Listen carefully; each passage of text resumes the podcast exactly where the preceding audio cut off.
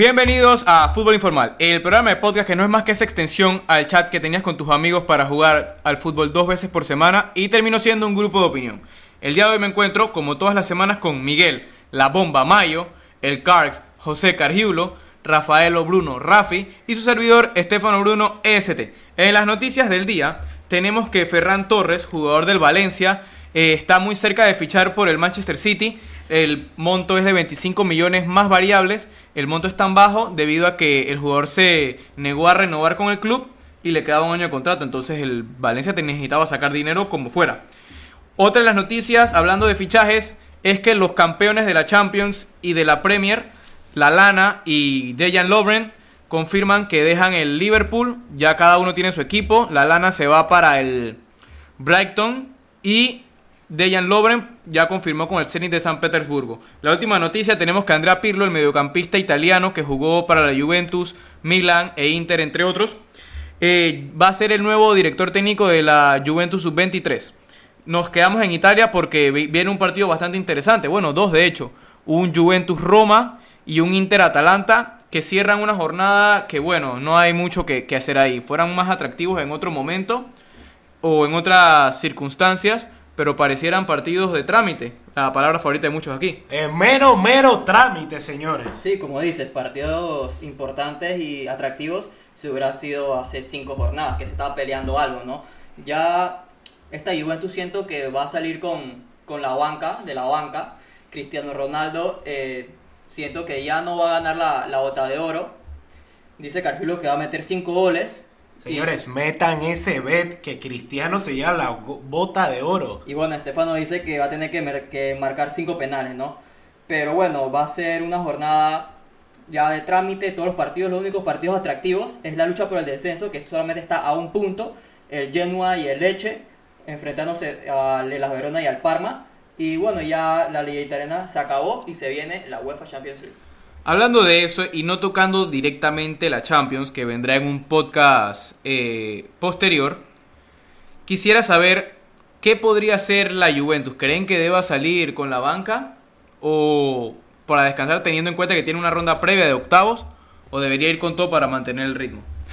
Yo pienso que algo entre medio, pues ni ir con todo ni tampoco reservar a todos sus jugadores, pero sí tirarlos poco a poco en partes o sea, tiras 5 o 6 titulares y luego tus otros 5 o 6 cambios que sean otros titulares y así les das aire a los jugadores, pero que no pierdan su ritmo de juego.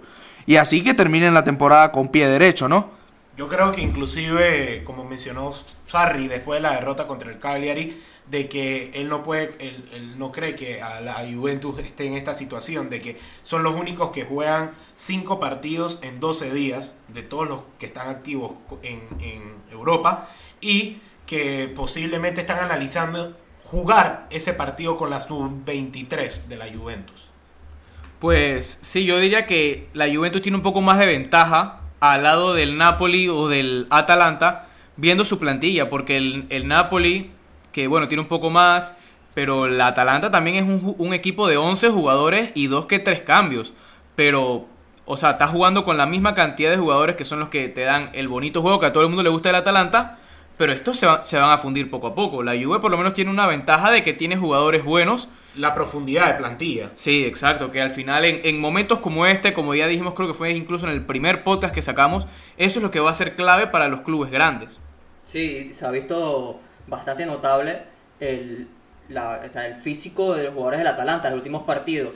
Ha tenido un 2 a 1 contra el Parma viniendo de abajo, empate contra el Napoli, 1 a 0 solamente contra el Boloña y un empate contra el Las Verona. Y un equipo que nos tenía acostumbrado un, todos los partidos, un, equipo arrollador, metiéndole 6 al, al Brescia, le metió 2 a, la Juventus, 3 al Udinese. Se ha visto que este equipo no tiene una plantilla bastante amplia, como dice Cargiulo, así que creo que este último partido irá con, con la sub-23 o algo, porque no pueden llegar hacia la Champions. Totalmente, totalmente. Lo único que le da más confianza al Atalanta es el estilo de juego y que no tiene la Juventus, porque nos hemos dado cuenta que aunque ha sido campeón, no convence. Y de Italia nos vamos a España, donde por datos de Mr. Chip es la segunda temporada seguida que no se llega a más de mil goles en la Liga Española. Eh, y es la peor cifra que se ha dado desde los años 80.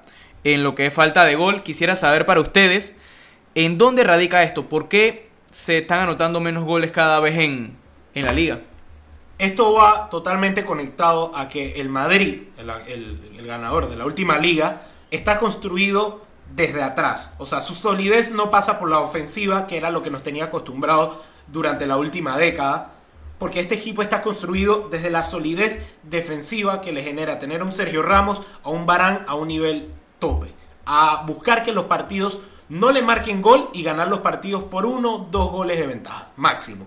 Entonces cuando tú comparas esto contra un Madrid que nos tenía acostumbrados a las grandes goleadas en la época desde Mourinho, pasando por Ancelotti, eh, inclusive hasta con Rafa Benítez y Zidane, y la primera etapa de Zidane, que eran etapas arrolladoras donde goleaban a los equipos a diestra y siniestra, ves los resultados. El factor de que se le haya ido el mayor baluarte histórico, que es Cristiano Ronaldo, tu, tu goleador que te promediaba 30, 35, 40 goles menos ahora que ya no está por temporada, es un factor determinante. En el caso del Barcelona... Yo creo que debiste haber partido por ahí. En vez de mencionar tantos técnicos, hubieras dicho es que se fue Cristiano Ronaldo hace dos temporadas y por eso no hay más de mil No, goles. no, no, no. O sea, lo que quería decir era que básicamente, sin importar los técnicos, la abundancia de gol había en el Madrid. Porque era la misma tónica. Porque estaba Cristiano. Porque no, no solamente porque estaba Cristiano, sino porque estaba construido desde la ofensiva. Sin embargo, este Madrid está construido desde la defensiva. El Madrid lo que le da importancia ahora es que no le marquen gol. En el caso del Barcelona, lo que yo digo es que eh, se ve disminuido es porque el Barcelona ahora tiene a su baluarte, Messi, que tiene que construir para el equipo y no solamente preocuparse en marcar goles.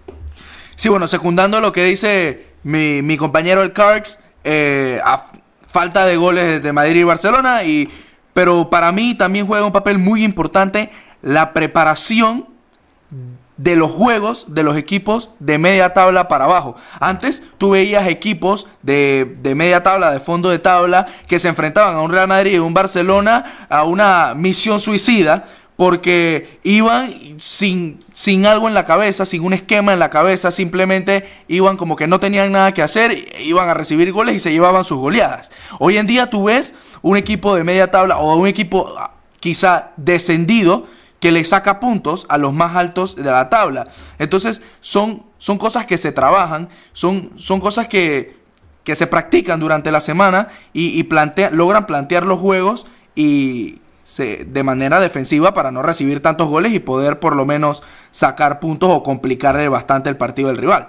Sí, concuerdo con Miguel y con Carx, que fue uno de los temas que, que tocamos hace un par de podcasts, que fue cómo han sido los equipos de media tabla para abajo de esta liga española, a diferencia de otras ligas como puede ser la liga italiana, que estos equipos lo plantean para que no lo goleen, a diferencia de, por ejemplo, antes un Rayo Vallecano iba contra un Barcelona Real Madrid y le metían 7, 8 goles, por eso Rayo Vallecano ya no está en primera, por ejemplo.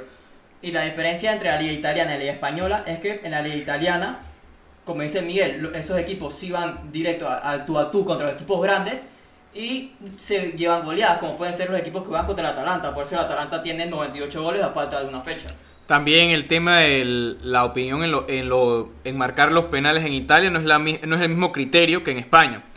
Y también yo pondría el tema de la pandemia eh, sobre la mesa porque siento que al, tener un parón de varios meses, regresaron sin un ritmo de competencia. Creo que lo más lógico fuera que te fueras a, a proteger y a esperar el error del rival en lugar de tú proponer algo que a la larga te puede salir mal. Entonces creo que también ahí puede, puede ir mucho. Y, bueno, el tema de Cristiano Ronaldo para mí es clarísimo. Sin duda es eso, porque eso incluso hubiera motivado a Messi a marcar más goles. Eh, nos vamos a Inglaterra, donde esta, este fin de semana se jugará la final de la FA Cup, el Chelsea contra el Arsenal. Siento que ahí se ve nada más quién va a ser el, el que irá a Europa League, si será el Arsenal, si gana, o los Wolves, si gana el Chelsea. ¿Qué ven de este partido?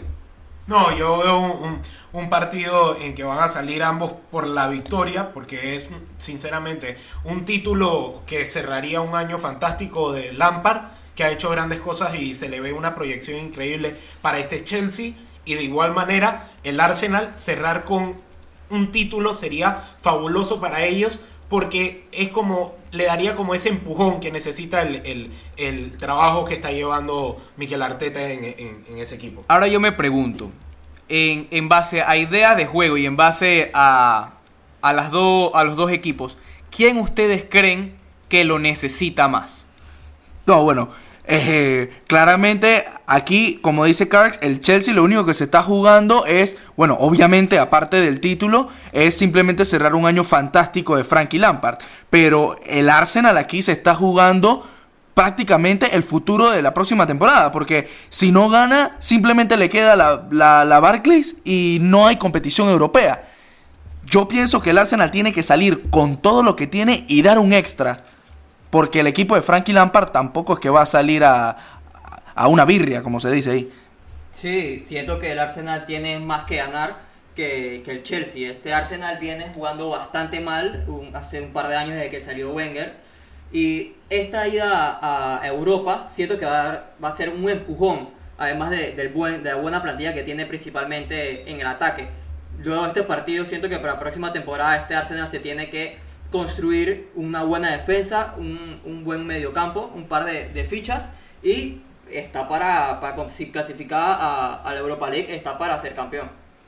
Pues sí, ahora hablando de, de fichajes y demás, vamos a hacernos de, de directores técnicos, directores deportivos. Y quiero que cada uno me diga su 11 de la temporada. Bomba, te escuchamos. Bueno, con dolor en el pecho y Zamora en la mano. Pero pienso que en rendimiento individual, el que más mérito tuvo en la portería fue Marc André Ter Stegen. En la defensa me voy con Trent Alexander Arnold, Virgil van Dijk y Rafa Barán. En la media cancha doble volante de marca con Carlos Enrique Casemiro y el hijo de la luna, Kevin De Bruyne. Adelante por la izquierda, Kylian Mbappé Lotín. En el centro, Paulo La Joya Dybala. Por derecha, Lionel Andrés Messi Cuchitini. Y adelante, doble 9. Cristiano Ronaldo dos Santos Aveiro, el más grande, a sus 35 años. Y por el otro 9, Robert Lewandowski, que obviamente no lo podía dejar por fuera. Como director técnico, Jorgen Klopp. Bueno, en mi 11 tengo de portero al portero que tuvo el mejor rendimiento de las grandes ligas en Europa y fue indiscutiblemente el Zamora de la Liga Española, Thibaut Courtois. Luego tengo una línea de cuatro defensores en las que tengo a Sergio Ramos, tengo a Virgil van Dijk, tengo a Varane y cierro con Trent Alexander Arnold, que para mí tuvo que haber sido el MVP de la Premier, un jugador fantástico. Luego tengo de, de marcador 5 a Casimiro, el mejor marcador 5 de todo el mundo. Eh, tengo un doble pivote conformado, un doble pivote ofensivo conformado por Kevin De Bruyne y el Papu Gómez y un tridente que no encuentro defensa que lo pueda parar, que es Lionel Andrés Messi, centro delantero tengo a Robert Lewandowski y cierro con el mejor de todos los tiempos, Ya dijiste Messi. no, no, no, no, no, no. Cristiano dos Santos Aveiro. ¿Y quién lo dirige? Nada más ni nada menos que un técnico que está underrated, pero aquí lo hemos mencionado varias veces, Zinedine el mago Zidane. Bueno, mi 11 va por un 4-2-3-1 de portería. Marc-André Ter Stegen, siento que salvó al Barcelona en muchas ocasiones esta temporada por el más juego que, que traía. La defensa, Trent Alexander-Arnold, el lateral inglés de, una, de un gran nivel, Virgil van Dijk con Rafa Varane en la central. Y el otro lateral me voy con Alfonso Davis, el lateral canadiense, con un- una temporada grandiosa post-COVID y por eso siento que se ha ganado el puesto en, en mi 11. Luego me voy con un doble 5 con Casemiro y Joshua Kimmich. Y más adelante va Kevin De Bruyne, el Papu Gómez y Lionel Messi. Y de punta me voy con el mejor 9 de- del momento, Tito Lewandowski, dirigido por nada más y nada menos que Gasperini.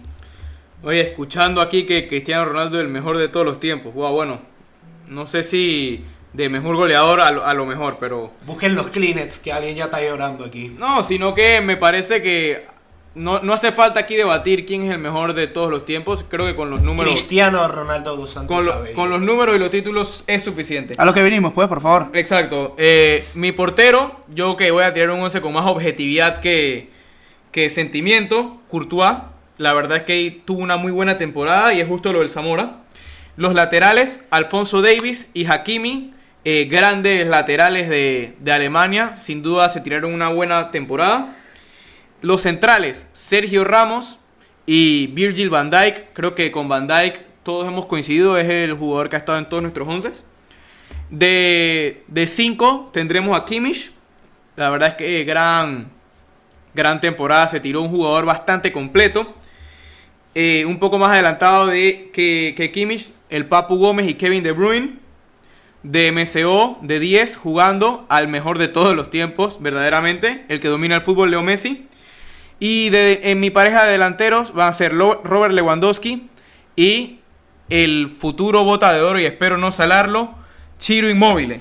Todos ellos dirigidos por Diego Martínez Penas, director del Granada, que la verdad es que siento que es una gran mención honorífica por todo el trabajo que ha hecho en este Granada y llevarlo a Europa. Objetividad, dice el compañero, objetividad. Y pone a Chiro Inmóvil y le deja por fuera a Cristiano Ronaldo porque dice que solo marca goles de penal. Ah, pero Chiro Inmóvil no, ¿verdad?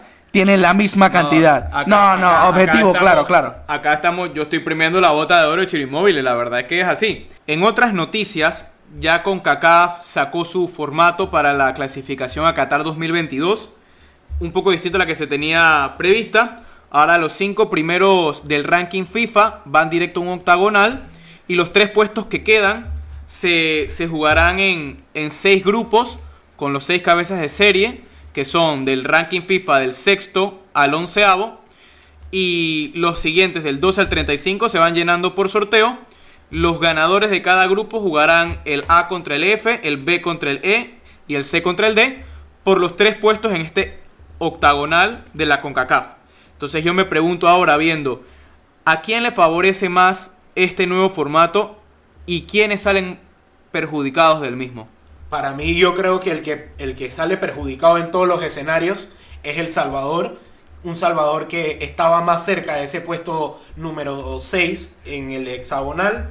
Pero yo tengo, yo tengo una opinión sobre este tema y es de que de por sí ya el, ya el formato de eliminatoria para escoger a los 6 del hexagonal estaba mal elaborado con, eh, con selecciones como Jamaica y El Salvador, que en el ranking están mejor que otras que tienen mayor fútbol que ellas, pero por el simple hecho de que sus rivales siempre son islas inferiores, como el caso de El Salvador. Centrémonos en El Salvador, que es la más afectada. Creo que la única. Ajá. El Salvador está en, en esa posición porque viene jugando desde hace casi dos años con restos de islas que son muy inferiores al nivel más fuerte de la CONCACAF. Si bien El Salvador no es uno de los equipos más fuertes, sí, lo es de Centroamérica, pero si tú haces la comparación contra quién jugaba, jugaba contra Montserrat, contra Dominica, contra República Dominicana, contra San Cristóbal, o sea, selecciones muy inferiores. Entonces, tú no me puedes comparar eh, el ganarle a esos equipos mientras por lo menos Panamá, que fue la más afectada por el tema de la eliminatoria al hexagonal bajo el ranking, mientras Panamá jugaba con equipos como Uruguay, como Colombia, como, eh, eh, perdón, Como, como Brasil, a la que le sacó un empate, Corea del Sur, Japón, que son las selecciones más fuertes de Asia. Entonces, con, para resumir ya mi idea, yo pienso, claro que El Salvador fue la más afectada y Panamá hubiera hecho las mismas reclamaciones que ellos hicieron si, se hubiera, si le hubiera pasado lo mismo de tener un sexto puesto ya cerca. Pero para mí esto responde más a intereses de ver clasificada a la Canadá a este octagonal. Una Canadá que viene con una generación en la que tiene a Jonathan David, tiene a, Alfonso Davis, que ya lo mencionamos. Entonces, es, básicamente esas fueron las intenciones, porque estoy seguro que si Canadá hubiera estado de sexto, no los hubieran sacado, no le hubieran quitado ese boleto. Pues sí, yo tengo la verdad como principales beneficiados de este nuevo formato, claramente a Canadá, Trinidad y Tobago, Bermuda y Curazao, entre otros, porque son los que al final tienen una opción para pelear por cupos al Mundial y no tanto por medio cupo, que era lo que se tenía que pelear con el viejo torneo de islas. Eh, en, lo que, en lo que equivale al esquema del octagonal, siento que está beneficiado también Estados Unidos, México y Costa Rica. ¿Por qué? Porque al ser ocho equipos en ese octagonal, van a tener unas posibilidades de, o sea, afinar el timón al norte mejor que teniendo seis equipos. O sea, en dicho de otro término, siento que es más fácil eh, corregir errores en, en algunos pinchazos que puedan tener teniendo un margen de error más, más pequeño. Ajá, exacto. O sea, ya puedes, puedes equivocarte más. Sí, me parece que todos en verdad estamos de acuerdo con esto, pero hay que estar claros. O sea, si El Salvador no le puede ganar a las islas, o, le, o, o Trinidad y Tobago, a, a Bermudas, no sé, a cualquier equipo de las islas, no tiene que no tiene por qué ir al mundial, no tiene con qué decir que puede ir al Ni mundial. siquiera para el hexagonal. O sea, el que, el que no pueda ganarle a las islas en la primera ronda, no tiene con qué para pelear siquiera la clasificación. Y además los cabezas de serie tienen la ventaja de que juegan los dos equipos contra los dos equipos más difíciles, entre comillas, del grupo, en casa. Y los otros dos sí se juega de visita. Y El digo, único, el único de los cabezas de serie que yo puedo ver que va a tener un poco más de problemas en su primera ronda sería el que le toque Guatemala. Y estamos hablando de que Guatemala, con todo el respeto, es la selección de más nivel de las que quedan en ese segundo bombo, pero no es una selección que, que, que te pueda hacer, wow, que te digamos un daño tan, tan preciso.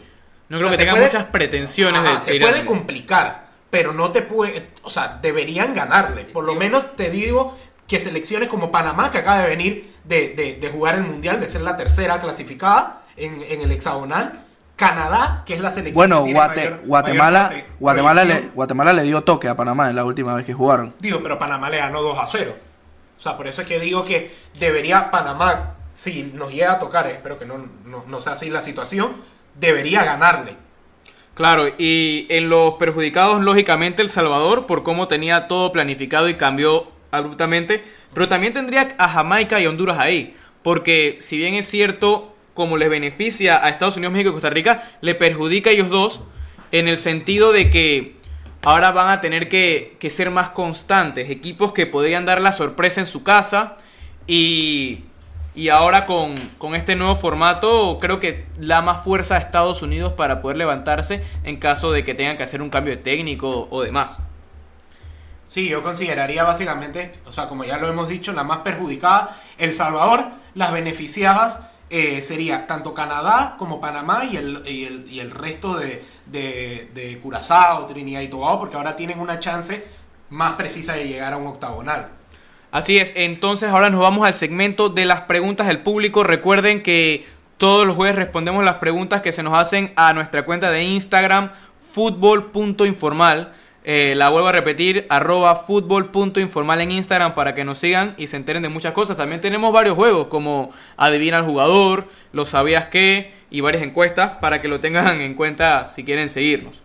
En una de las preguntas nos, nos dicen qué opinamos acerca de las declaraciones de Virgil van Dijk al decir que este título con el Liverpool vale mucho más que con cualquier otro equipo. ¿Qué ustedes piensan de estas declaraciones?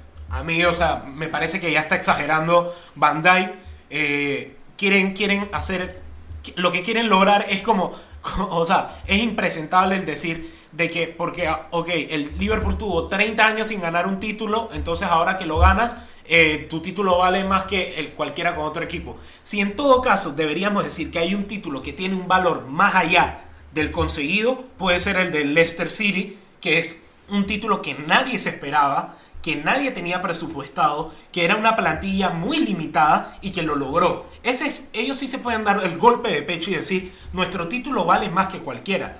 Pero van Dijk, ¿dónde piensa que está jugando? ¿En el Norwich? O algo parecido. O, o el equipo que tenía no estaba entre el top 2 de los lo- los favoritos para ganar la Premier. Na- Nada más por la millonada que lo ficharon a él, te da a entender que es un equipo que debería ir todos los años por el título. Sí, no, eh, a mi parecer el título hasta demoró.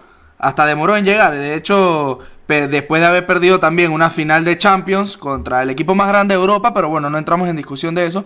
Y la liga anterior que también se le fue.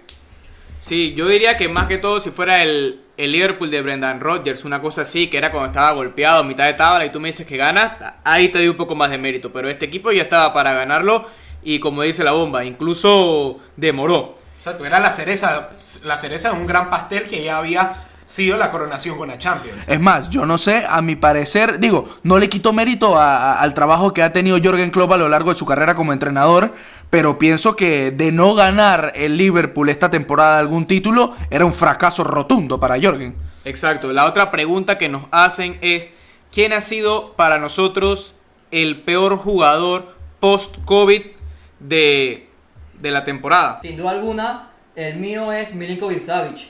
Fue un jugador que es muy importante para esta Lazio y lo ha sido en los últimos años. Y fue un, pilar en, al principio de temporada, pero luego del parón se le vio bastante cansado y en muchas ocasiones lo tuvieron que, que cambiar porque no rendía como se esperaba, ¿no? Y se vio cómo esta Lazio estaba peleando con la Juventus al principio de, de temporada y a mitad de temporada y luego del parón, esta Lazio se hundió completamente y quedó como quedó. Bueno, yo me quedo con Joao Félix, el estandarte del Atlético de Madrid, eh, el protagonista de los goles, eh, siempre era el que le daba los puntos al equipo del Cholo y, y bueno, no apareció ahora, post-COVID no tuvo un rendimiento bastante pobre y bueno, para suerte del Cholo que renació un, un delantero imaginario, un delantero creado así como lo es Marco Llorente. Sí, yo pienso que sin dudas es Federico Valverde. Tuvo un gran rendimiento en la temporada. Todos apuntaban que este era el relevo que quería el Madrid. Y bueno, to- todavía no lo descarto. Puede que sea un gran jugador, pero post-COVID, la verdad es que tuvo un rendimiento muy por debajo de lo que nos tenía acostumbrados desde el inicio de la temporada. sin duda alguna sería Antoine Griezmann. Para mí, ese jugador le dieron tantas oportunidades eh, Quique Setién que solamente aprovechó si acaso en el partido contra el Villarreal, que fue el que vimos el destello de lo que habían supuestamente pagado. Ey, no te confundas, esos son los mejores 120 millones gastados de la historia. Pero tuvo infinitas oportunidades contra Leganés, contra el Sevilla, contra... eh, eh, o sea, infinitas oportunidades y ni siquiera le pudo sacar el puesto a Braithwaite, un jugador que en nivel de habilidades es muy inferior a lo que propone Gri- Griezmann. Y recordemos que llegó por mero coincidencia, mera coincidencia. Sí, también ten- tenemos que tener claro en, bueno, tres de los cuatro jugadores que hemos mencionado, sacando a Milinkovic Savic, que desde el equipo ganar la Champions, o sea, puede ser por alguno de ellos, más, más Griezmann siento, no creo que, no creo que sea tanto Valverde, pero si Griezmann gana la Champions, entonces todo esto va a quedar como una mera anécdota todos esos momentos. No, no, ya no, quedará pero- como un... No, no, no. eh, no te confundas, ST. O sea, al menos de que él sea el que se cargue el equipo del Barcelona, que no lo veo posible. Ok, pero no, no cargar el equipo, pero, o sea, una final ganando por un gol de él o una, clasific o una semifinal cerrada en el que él meta el gol. O sea, tú dices que ahí está pagado los 120 millones. No lo, di- 90 mil. no, no lo digo en, en el, en el punto de vista ni económico ni futbolístico, sino lo hablo en la retina del fanático, en lo que siento que no es lo que se le debe exigir, sino en lo que... Claro, quizás logre un perdón de, lo, de su rendimiento de la temporada. Pero es que hay que hablar lo, que ha ocurrido, el presente. Y el presente es que tuvo una pésima temporada. Sí, es así, es, es innegable. Eh, y recordamos nada más que en, esta, en este podcast no estará la sección favorita de todos, la de los picks, pero volveremos para la Champions. Igual se la dejamos rebotada y es cuestión de ustedes que definan. Hasta la próxima.